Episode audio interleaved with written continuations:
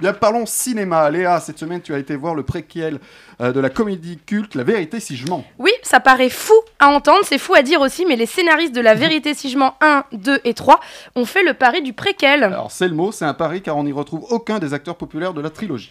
Euh, ou en tout cas pas dans leur rôle, non.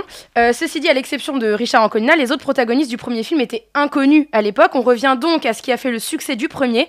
Alors oui, c'était risqué, mais ils l'ont fait et ils assument jusqu'au bout. J'avais, j'avais très peur, hein, comme beaucoup de monde, je pense, à l'annonce de ce projet. J'ai eu peur, Euh, mais surtout, je me suis dit, pourquoi? Alors, pourquoi? Eh ben, j'y répondrai en fin de chronique. Laissez-moi vous dire euh, d'abord de quoi ça parle.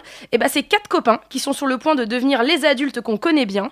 Patrick Abitbol, le businessman, Dove, le charmeur, Serge Benamou, le mytho, et Yvan, le sérieux. Mais pas que, car chaque personnage a son petit côté plus profond. Alors, c'est pas aussi marquant que le 1, c'est pas aussi drôle que le 2, mais c'est pas aussi dommage que le 3. c'est quelque part au milieu euh, de, de, de, de toute cette saga populaire et culte. C'est léger, c'est un, un bout d'époque qu'on se plaît à voir sur grand écran, celle, celle de la boum, celle du service militaire. Moi, je suis très agréablement surprise par le moment que j'ai passé devant ce film. Alors, la faute sûrement a une impression que ça allait être nul à chier. Mais le fait est que je me suis pas du tout ennuyée. J'étais même intéressée par les destins, enfin les péripéties de ces quatre garçons pleins d'avenir. Parce que leur destin, bah, on les connaît déjà. hein. c'est même ce qu'on adore dans les préquels. Je disais tout à l'heure, c'est un vrai retour au succès du premier. On n'est pas que euh, sur des problèmes financiers propres aux deux et aux trois. Il y a aussi des histoires de filles, des quiproquos et une vraie complicité. Cette symbiose à l'écran, on la doit à un casting de jeunes acteurs qui ont bossé leur rôle avec précision.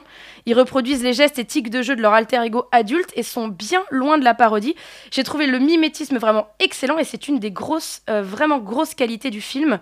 Alors oui, euh, c'est pas un bijou cinématographique et pour répondre à la question pourquoi, eh bah pour rien, on s'en fout. Euh, si on est honnête, on avoue qu'il n'y a aucun intérêt à ce film, mais et alors, moi j'ai passé un bon moment et en plus il y a du fan service. Pas trop, juste qu'il faut de référence au premier. Alors, je crois qu'il y a un petit clin d'œil qui t'a particulièrement plu. Oui, on y voit le jeune Rafi Stilmod, euh, incarné jadis par le regretté euh, Eli Kaku.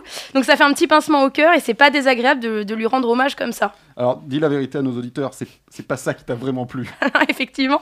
En fait, on apprend le vrai nom de Rafi Stilmod dans ce film. Ah, c'est pas son vrai nom, Style Mode Ben non, sinon toi tu t'appellerais Thibaut Microcasque. Réfléchis. Dans son vrai nom, on l'apprend donc 20 ans plus tard, c'est Rafi Marciano. Voilà, comme moi. Ah, c'est pour ça que le film t'a plu. Ouais. Qu'est-ce qu'il y a comme mytho hein? Alors, ton conseil, Léa? La vérité, je me suis éclatée. Bravo